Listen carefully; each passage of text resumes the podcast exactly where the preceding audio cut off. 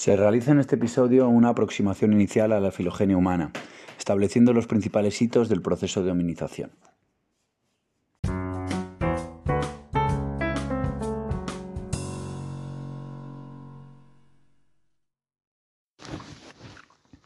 Tema 22. Proceso de hominización y cultura material. En estas líneas me propongo desarrollar un esquema general de la filogenia de la especie humana. En primer lugar, analizaremos la constitución de una teoría evolutiva de carácter científico, señalando los diversos mecanismos evolutivos, así como los principales caracteres definitorios de la especie humana. A partir de estas bases teóricas abordaremos el proceso evolutivo de la especie humana, el denominado proceso de hominización, iluminado por los avances técnicos y metodológicos que proporciona la paleoantropología y la paleogenética como herramientas fundamentales para el conocimiento de los primeros pasos de la humanidad. Un campo de estudio que todavía ofrece más interrogantes que certezas al investigador. Punto 1. A finales del siglo XVIII, principios del XIX, surgen nuevas perspectivas en el estudio de los seres vivos. Estos nuevos enfoques fueron planteados por Lamarck, naturalista francés que es considerado padre de la biología como ciencia quien rompió con la teoría creacionista vinculada al dogma religioso. En su obra Philosophy Zoologique, publicada en 1809, desarrolló una teoría en función de la cual se admitía que la evolución de las especies se encuentra en estrecha relación con los hábitos de vida de los individuos que las integran, de manera que la adaptación al medio iría produciendo modificaciones en su constitución física por uso y desuso de los órganos y estructuras, que serían transmitidas y perfeccionadas de generación en generación. La teoría de Lamarck aceptada en principio, no tardó en ser atacada merced al conocimiento de las leyes de la herencia genética formuladas por Mendel. Pero no será hasta la publicación de los trabajos de Charles Darwin cuando se superen los anteriores postulados. Para Darwin, las explicaciones transformistas de Lamarck eran ciertamente insuficientes. Según él, los individuos no representaban ningún papel activo en la evolución. Estableció que los individuos de una misma especie son genéticamente diferentes de modo que la competencia por la adaptación unos se verán favorecidos y otros perjudicados por sus genes. De esta forma se iría a una selección natural, clave en la explicación darwinista, ya que preserva las variaciones favorables y elimina las desfavorables. La teoría del naturalista inglés quedó plasmada en 1859 en su gran obra El origen de las especies, publicación que alcanzó gran éxito y rompió definitivamente con las absurdas teorías propugnadas por la Iglesia. Expone su teoría de la evolución que atribuye al origen de las especies nuevas a la selección natural de las características ventajosas, para la cual la adaptación orgánica es de origen secundario. Aunque se había formulado la teoría de la evolución, no se habían dado pruebas contundentes de la misma, de manera que la constatación que permitiera convencer a los escépticos estaba por llegar. Para ello se encontraron un conjunto de pruebas. Las excavaciones arqueológicas permitieron descubrir documentos fósiles que mostraban sin discusión lo que fue la evolución de las especies. Por otra parte, debemos señalar la uniformidad constitutiva de los seres vivos, la igualdad en los ciclos reproductores y las semejanzas anatómicas, consecuencia de un origen común. Para Darwin, las especies derivaban unas de otras por selección natural, tal como plantea la corriente neodarwinista, que integra las ideas de Darwin con los avances de la genética. La selección natural no persigue ningún objetivo, pues no existen unas variables genéticas mejores que otras en sentido absoluto, sino que es el medio ambiente que las impone. Por tanto, las mutaciones no producen por sí solas nuevas especies, sino que aumentan la variabilidad de los existentes. En líneas generales, las nuevas aportaciones presentadas por el organicismo no hacen sino reafirmar, introduciendo ciertos retoques, los postulados darwinistas, los cuales cambiaron radicalmente la idea que el hombre tenía de sí mismo, concibiéndose como el representante final del último grupo de vertebrados. Punto 2. Carácter de los homínidos frente a otros primates antropoides.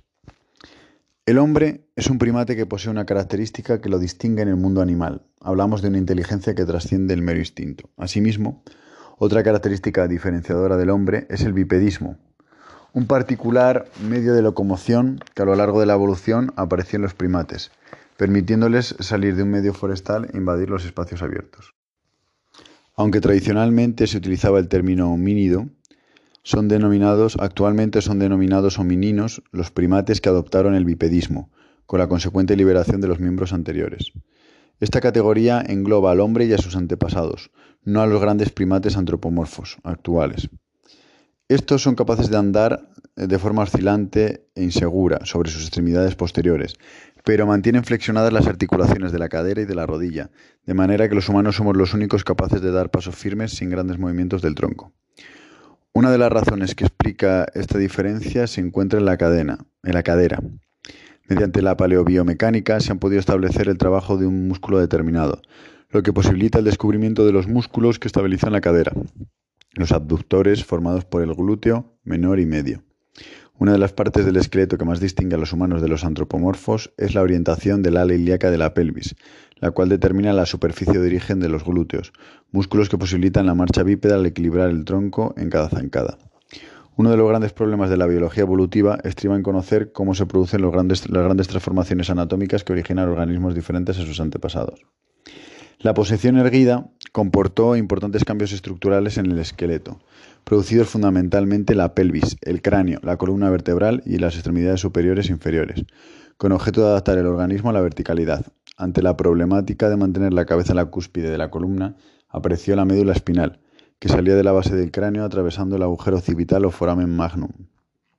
Este hueco occipital es un dato de gran importancia para ser estudiado, ya que su posición suministra una información válida sobre la postura y el medio de locomoción.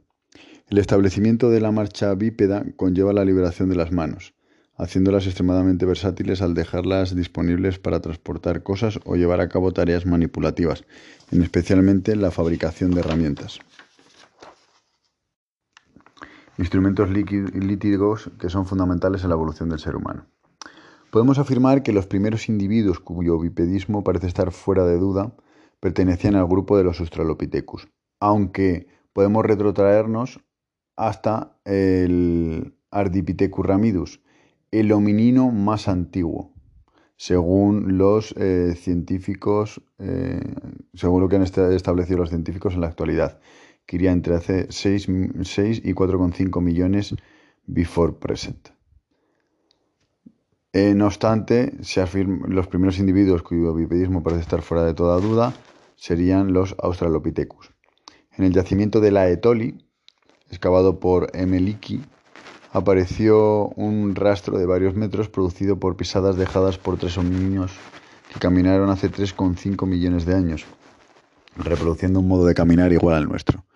Los fósiles de Australopithecus afarensis encontrados tienen la misma cronología que las huellas, por lo que no es erróneo afirmar que pertenecen a tres individuos de esa especie de hominino. Como ya hemos visto, los huesos son el principal elemento utilizado por los paleoantropólogos para discernir si los, si los restos pertenecen a un primate antropoide, a un hominino o a un individuo del género Homo. Sus caracteres ponen de manifiesto determinados detalles acerca de la estructura general del individuo, permitiendo examinar el avance en el proceso de hominización. Punto 3. Desde el inicio de los estudios paleoantropológicos se han realizado abundantes propuestas de diagnosis diferencial, entre las que podemos destacar el bipedismo, la posición erguida, la mayor estatura y peso, la diferente longitud entre la pierna y el brazo, el abovedamiento de la planta del pie, una pelvis ensanchada, la mano prensil, un volumen cerebral evolucionado, un foramen magnum proyectado hacia adelante en la base del cráneo, un torus supraorbitario variable, mayor equilibrio entre cráneo y cara con un prognatismo facial reducido, desarrollo del neocórtex, un paladar duro y abovedado, la punta del arco dental será redondeada, parabólica y sin diastema, una dentición proporcionada, la capacidad para producir artefactos, así como pautas de comportamiento específicos. De todos estos rasgos destacan aquellos que refuerzan los aspectos más diferenciados del género Homo, tales como el aumento de la capacidad craneana, la dentición, el lenguaje y la elaboración de herramientas. Con respecto a la capacidad craneal, los cambios evolutivos del cerebro afectaron tanto al tamaño como a su complejidad neurológica, llevándose a cabo a lo largo de millones de años, incentivadas por los constantes cambios medioambientales. Con frecuencia se estudia la correlación entre la capacidad craneana y la posibilidad de creación de utensilios. La capacidad craneal sigue siendo uno de los argumentos clásicos para establecer el punto de separación entre el hombre y cualquier otra especie. Leakey señaló que no se podían considerar parte del género Homo a los individuos con menos de 700 centímetros cúbicos de capacidad craneana. Eh, debemos señalar que la capacidad craneal es casi una medida directa del peso del encéfalo. Con esos criterios, los paleoantropólogos han llegado a establecer los promedios de peso en las distintas especies de homínidos, lo que ha servido para conocer sus índices de encefalización. A partir de estos valores podemos concluir que los Australopithecus y los Parantropos presentan un grado de encefalización superior al de los chimpancés, 1,2, pero muy inferior al de los primates representantes del género Homo, lo que parece indicar que el incremento de la, encefalización está ligado al origen del género Homo y por ello una mayor complejidad morfológica eh, del, del lóbulo de los primeros humanos o a una diferente organización cerebral caracterizada por el desarrollo del neocórtex que forma la práctica totalidad de la corteza cerebral.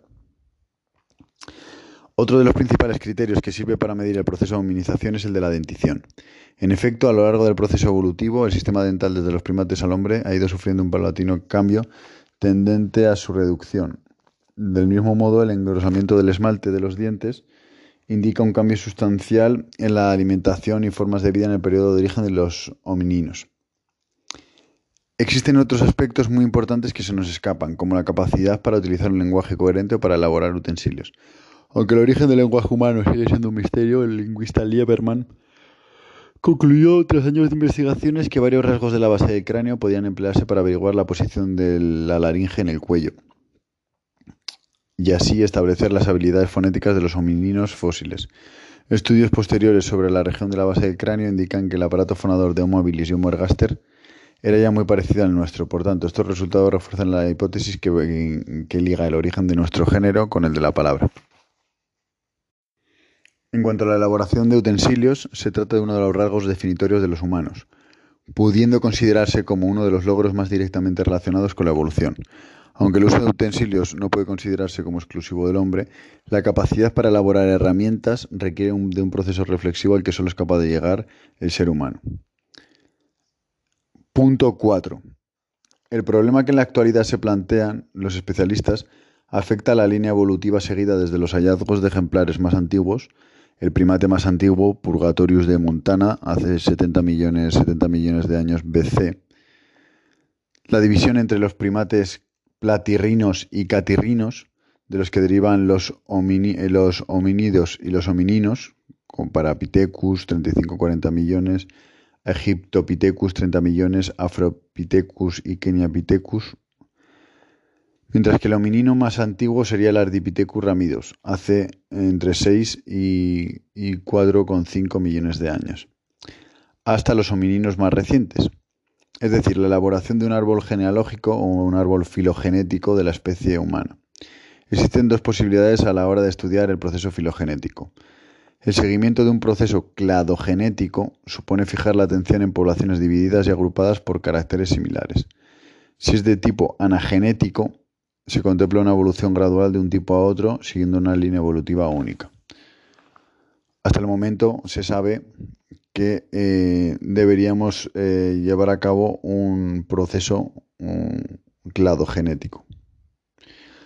Desde la década de los 50 se han propuesto varios modelos distintos, entre los que destacamos las propuestas para los árboles filogenéticos de Leclos Clark, 1959, Tobias, 1965, Mary Leakey, 1967, Loring Brace, 1971, Napier, 1971, Campbell, 72, Johansson, 76, Jelinek, 77, Olson 1981, Juan Luis Arzuaga e Íñigo Martínez 1998, Stringer 2005, Robert Leakey 2002, Galway Whitman 2019. Debido a la gran cantidad de denominaciones y restos, los estudios paleoantropológicos se han visto obligados a realizar una clasificación más simplificada, conformando tres únicos géneros: Australopithecus, Paranthropus y género Homo. El árbol filogenético, el esquema evolutivo, eh, el modelo mm, fundamental que hemos utilizado es el de Juan Luis Arzuaga, pero hemos de tener en cuenta que últimamente se establece que la separación de la rama preneandertal y sapiens se produciría hace 800.000 años o más. Y hablaríamos del Last Common Ancestor encontrado en Europa. Porque eh, Homo heidelbergensis, Homo antecessor y el preneandertal probablemente sean taxones relacionados con una rama lateral con linaje neandertal o extinta de el Last Common Ancestor. Género Australopithecus. 4.1. El término Australopithecus, mono del sur, Se ha utilizado para definir un conjunto de fósiles cuyos rasgos característicos los ponen en contacto directo con los primeros ciclos de la evolución de los homininos. Los fósiles de este género presentan aspectos humanos, tales como la locomoción bípeda, mezclados con otros marcadamente antropoides. Se trataba de, homininos de pequeña estatura, localizados en África del Este y del Sur. Vivieron desde hace 4 millones de años hasta hace un millón de años. Su capacidad craneal oscilaba entre los 450 550 centímetros cúbicos y los 700 centímetros cúbicos. El tamaño apenas superaría al de los chimpancés, aunque hay diferencias marcadas en la posición del foramen magnum, característica definitoria del género Australopithecus frente a otros antropomorfos. En cuanto al reborde óseo situado sobre las órbitas, los, Australopithecus no presentan un torus supraorbitalis como tal. Sin embargo, el sin embargo, el esqueleto facial sería poco diferente en los Australopithecus y los chimpancés y gorilas. Tendrían una cara proyectada hacia adelante, un elevado prognatismo facial. La mandíbula era muy grande, sin mentón, pero la dentición se parecía a la humana. Mediante el estudio de este género se ha podido demostrar que en el proceso de hominización la adquisición de la locomoción bípeda y la especialización de la dentición han sido caracteres anteriores a la evolución del cerebro. Por otra parte, no existe ningún indicio que permita aseverar que los individuos de este género conocieran y utilizaran el fuego ni de que fueran capaces de fabricar útiles de piedra. Los especialistas han llegado a la clasificación de los australopithecus en tres especies: Anamensis, Afarensis y Africanus. A.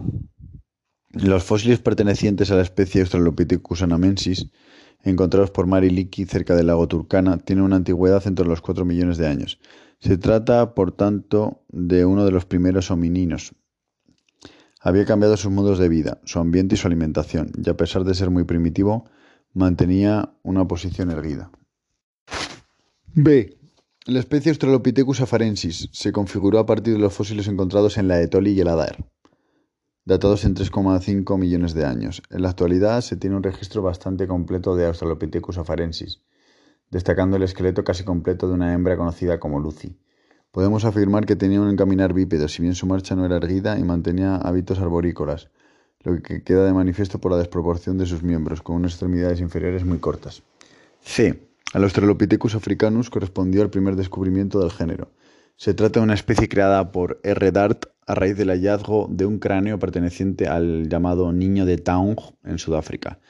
Este hominino vivió hace entre 3 y 2, millones de años. De tamaño pequeño, medía entre 1 y 1,3 metros de altura, pesaba entre 25 y 40 kilos, andaba erguido y era un hábil trepador. 4.2 El término Paranthropus significa al lado del hombre. Fue acuñado por R. Broom, B-R-O-O-M, Robert Broom, en 1938 para designar a una serie de fósiles de homininos encontrados en el yacimiento sudafricano de Frumdry. Paranthropus y Homo se originaron en la misma época y convivieron durante 1,5 millones de años. Los representantes de este género muestran una serie de rasgos únicos que permiten distinguirlos con facilidad del resto de los homínidos. De los homininos informan de la presencia de un imponente y especializado aparato masticador por medio del arco cigomático que define las diferentes especies. Muy acentuado en el Paranthropus boisei, menos marcado en el Paranthropus robustus y solo esbozado en el Aethiopicus. El fósil más representativo del el Paranthropus aethiopicus tiene una antigüedad cercana a los 2,8 millones de años. En estos restos, algunos de los rasgos que caracterizarán la anatomía de los Paranthropus no están presentes y otros solamente aparecen de manera incipiente. Em, los restos más antiguos asignados al Paranthropus, robustus, encontrados cerca del lago Turkana, están fechados en torno a hace 2,6 millones de años. Nuevos descubrimientos sirvieron para documentar que el robustus es un estado evolutivo intermedio entre la Etiopicus y el Boisei. La distribución geográfica La colección de fósiles de Paranthropus boisei abarca desde los 2,3 millones de años a 1,3 millones de años. Permite aseverar que la estatura, peso y proporciones entre los miembros del eh, Paranthropus boisei eran básicamente iguales a las de los Australopithecus. Esta especie habitaba un medio no forestal, abierto y seco. Sus representantes tenían una altura superior a 1,5 metros y su peso estaba por encima de los 60 kilos, poseyendo una capacidad craneal superior a los 540 centímetros cúbicos, la mayor entre los parantropos. Es el último eslabón y se caracteriza por su gran arco cigomático. La distribución geográfica de los primeros fósiles de homininos induce a pensar en que tuvieron su origen en el este de África. Nuevos descubrimientos de restos de Australopithecus fechados entre 3 y 3,5 millones de años, Barel en Chad, sugieren una temprana expansión muy al oeste del supuesto nido este, eh, este africano. 4.3. El término Homo fue empleado por Linneo en 1758 para nombrar al género al que pertenece nuestra especie. Desde la década de los 90 han sido sucesivos los descubrimientos de fósiles y sus asignaciones a Homo, aunque la aceptación de los mismos no haya sido unánime, excepto en el caso de un maxilar, de un maxilar hallado en la región de Etiopía, Ledi Geraru, datado en 2,8 millones de años, parecido al fósil de Adar, y que se encontró eh, junto a unos 20 utensilios de piedra que viene a representar el caso más antiguo conocido de industria lítica. En el 2015 se producen los nuevos descubrimientos de fósiles vinculados a Homo habilis que retrotraen, eh, estas fechas hasta 2,8 millones de años de antigüedad. Em, lo que sirvió para reforzar la hipótesis de que Homo fue el autor de las primeras industrias líticas. La mayoría de los autores consideran que el Australopithecus afarensis es el último antepasado común de los homínidos posteriores, tesis contradicha por quienes en base a su sistema masticatorio piensan que estaban más cerca de los Paranthropus. Por otra parte, los primeros representantes de nuestro género son muy similares a los individuos de Australopithecus africanos, de los que se diferencian por su mayor encéfalo, lo que permite establecer un grado cercano de parentesco con el género Homo. En cuanto a las relaciones evolutivas dentro del Homo, la proliferación de fósiles con morfologías dispares posibilitó la configuración de diversas especies representadas por fósiles de más de un millón de años. Fósiles de más de un, de más de un millón de años de antigüedad, en concreto entre los 2,8 y 1,4 millones de años BP. En este contexto, Wood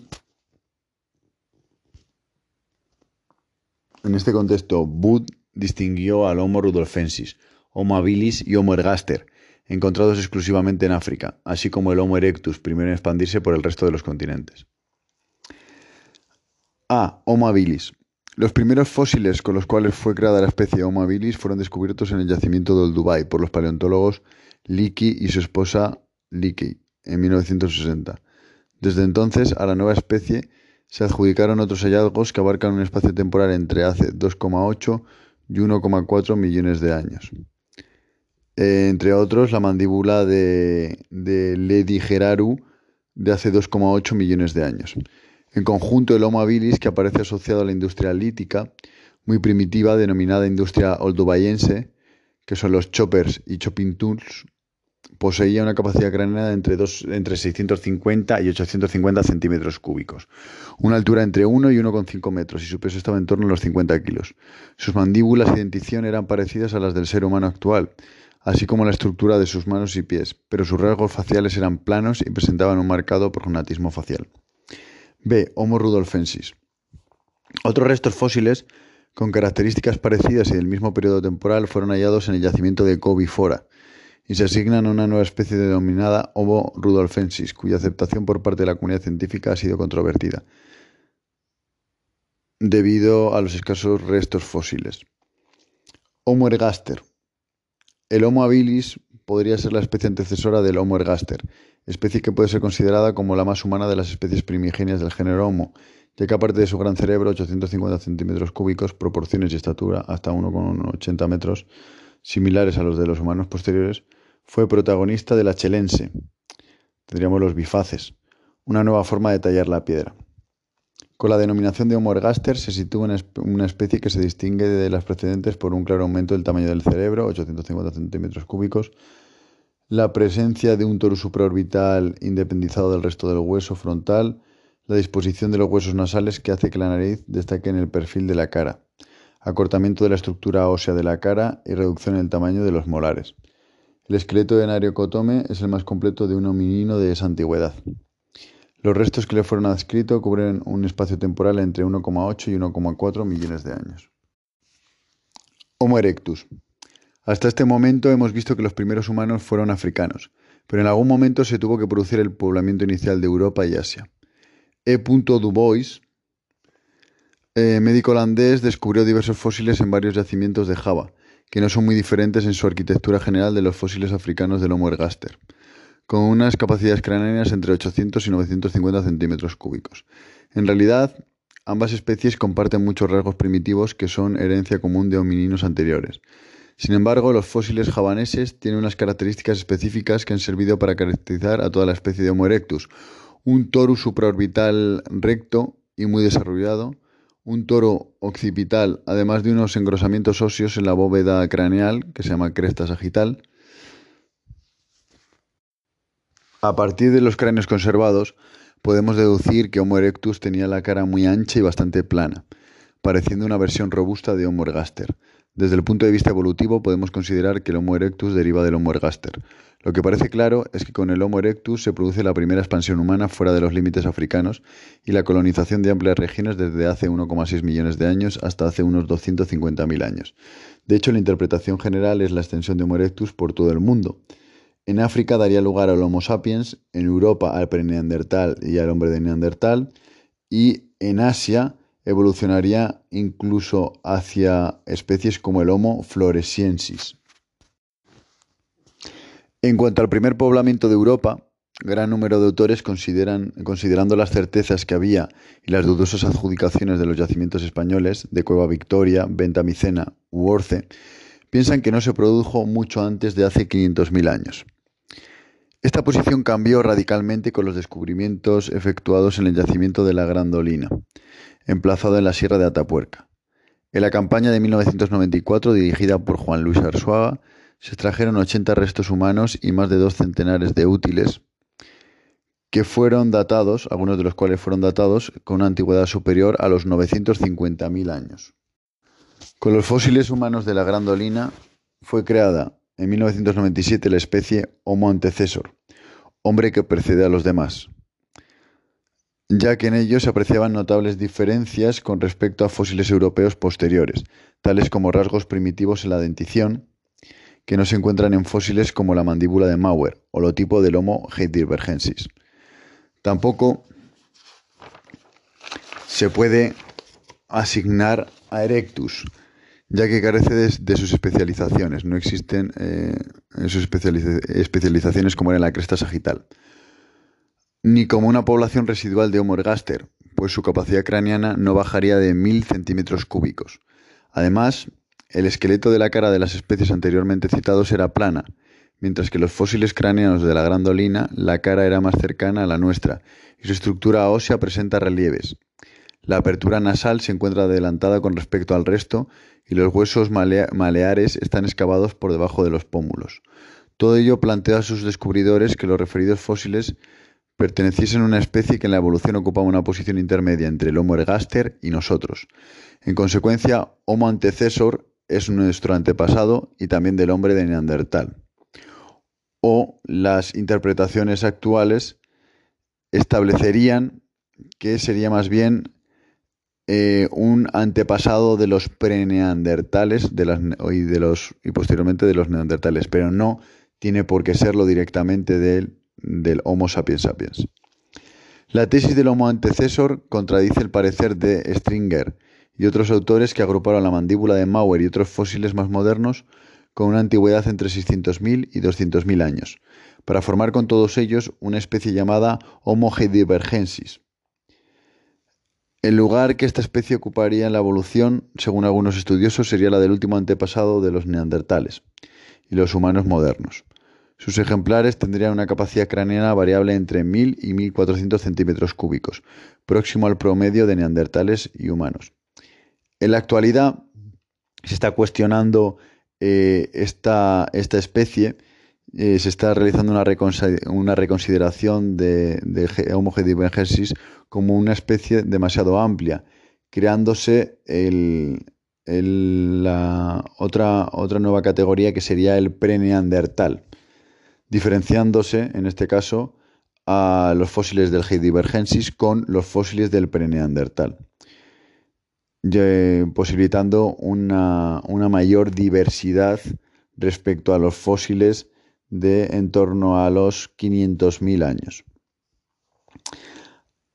Eh, a partir del Pleistoceno medio, desde hace unos 230.000 años, el hombre de Neandertal, con todas o la mayoría de sus características, poblaba ya Europa, donde protagonizó una evolución durante cientos de miles de años en condiciones de aislamiento geográfico y genético. Por tanto, esta especie puede considerarse como autóctona, local. Sus restos son abundantes en los yacimientos europeos, denominándose también, eh, diseminándose también por Asia Central y Oriente, eh, y Oriente Próximo. En su continente de origen todavía quedaban ejemplares hace 30.000 años o menos. El hombre de Neandertal representa el tipo humano fósil mejor estudiado. Se trataba de unos individuos fuertes, a la vez hábiles recolectores de productos vegetales, cazadores y carroñeros. Disponían de una amplia variedad de útiles y tenían comportamientos que los acercaban mucho al hombre actual. Usaban el fuego de un modo sistemático, cuidaban de sus ancianos y enterraban a sus muertos. En cuanto a sus características fisiológicas, no eran muy altos, con un promedio masculino en torno al 1,70 y femenino sobre, el 1,60. Su complexión física era robusta en grado sumo, entre 70 y 58 kilos. De hecho, podemos afirmar que han sido los seres humanos con mayor masa muscular. Muchos autores piensan que esta constitución maciza responde a la regla de Bergman, según la cual los integrantes de una especie de sangre caliente que habitan en regiones frías tienden a tener el cuerpo más voluminoso y las extremidades más cortas. Los miembros del grupo neandertalense tenían un cerebro cuya capacidad era de unos 1.500 centímetros cúbicos, más que los humanos actuales, cuya media es de 1.350. Es decir, no tenían un cerebro menor, aunque es posible que su índice de encefalización fuese menor. El cráneo del hombre de Neandertal continúa presentando una estructura arcaica. Era bajo, de frente aplanada, huidiza, y es muy alargado de delante hacia atrás, formándose un característico moño occipital. El toro supraorbital aparece poco desarrollado y hundido. Su cara es única entre los homininos, ya que presenta un prognatismo medio facial con una gran cavidad nasal de la cual resultaría una nariz muy ancha y prominente ausencia de pómulos, frente inclinada, cejas dispuestas sobre unos relieves marcados y unas mandíbulas sin mentón. Típica de la existencia del hombre de Neandertal es la cultura musteriense, desarrollada en una fase climática del interglacial Ries-Gurm, caracterizada por una industria lítica bastante perfeccionada en base eh, a una técnica novedosa que significa un gran avance respecto a, respecto a sus antepasados, la técnica Levallois. Desde el, eh, desde el punto de vista paleontológico, los neandertales constituían una especie diferente a la humanidad actual, Homo sapiens sapiens, lo que indica sus evoluciones respectivas partiendo de un antepasado común. No obstante, eh, se realizaron procesos de hibridación, la introgresión de eh, un porcentaje de genes del sapiens, perdón, del hombre de Neandertal en el código genético del Homo sapiens sapiens, unido también a un porcentaje de genes del hombre de Denisova, del que poco se sabe. Por tanto, el ser humano moderno, tradicionalmente conocido como hombre de Cromañón, se caracteriza por ser menos robusto que todos sus antecesores y por tener un cráneo redondeado con una gran capacidad que puede llegar hasta los 2.000 centímetros cúbicos. Una frente vertical, nariz pequeña, cara no prognata y mandíbula con mentón, mientras que su altura media se sitúa en torno a 1,70 metros y su peso presenta una media de 65-70 kilogramos. Una de las grandes metas planteadas por los investigadores radica en conocer el origen del ser humano actual, ya que sabemos que no evolucionó en Europa a partir de los neandertales. La respuesta mayoritariamente aceptada es que tiene un origen africano, que los humanos modernos aparecieron hace entre 300.000 y 100.000 años y a partir del núcleo primigenio nuestra especie se extendió por el resto del viejo mundo, reemplazando a las demás especies. Por otra parte, hay autores que plantean un origen múltiple y muy antiguo de la humanidad moderna, de manera que cada una de las poblaciones humanas habría evolucionado independientemente en cada región geográfica, pero paralelamente a las otras, para dar lugar a las diferentes sociedades humanas. Es la llamada tesis de origen multiregional. Las diversas hipótesis formuladas al respecto se basaban en el estudio de los fósiles y la aparición de otros nuevos. Sin embargo, podemos concluir. Conclusión. Podemos concluir a partir del conocimiento aportado por los avances en genética, el estudio sobre el ADN mitocondrial y el de las cadenas eh, de ADN, que existen evidencias de que el grupo africano era el más antiguo. Se calculó que el tiempo transcurrido desde que se produjo la separación de todas las líneas de ADN era 200.000 años aproximadamente, ratificando las teorías tradicionales sobre el origen africano. En el año 2000 se completó la secuencia del ADN del hombre de Neandertal. A partir de este momento, las últimas teorías hablan de un proceso dilatado de hibridación en varias fases. Se ha aceptado en general un modelo de rápida sustitución de los neandertales europeos autóctonos por el hombre moderno, inmigrante, pero los últimos estudios nos proporcionan un panorama más complejo caracterizado por un mosaico biológico y cultural que se prolongó durante varios miles de años en diferentes regiones. El Homo sapiens hibridó con neandertales y denisovanos, eh, el tiempo de contacto fue suficiente para permitir la transmisión de comportamientos culturales y simbólicos, al tiempo que se producía un movimiento de genes de una especie a otra. Bibliografía. Green et al. The Neanderthal Genome Paper. Arsuaga, JL. El enigma de la esfinge, las causas, el curso y el propósito. Eh, y el propósito de la evolución. Goodall, J. En la senda del hombre. Leakey, R. El origen de la humanidad. Lewin, R. Evolución humana. Stringer, C. y Andrews, P. La evolución humana. Turbón, D. La evolución humana.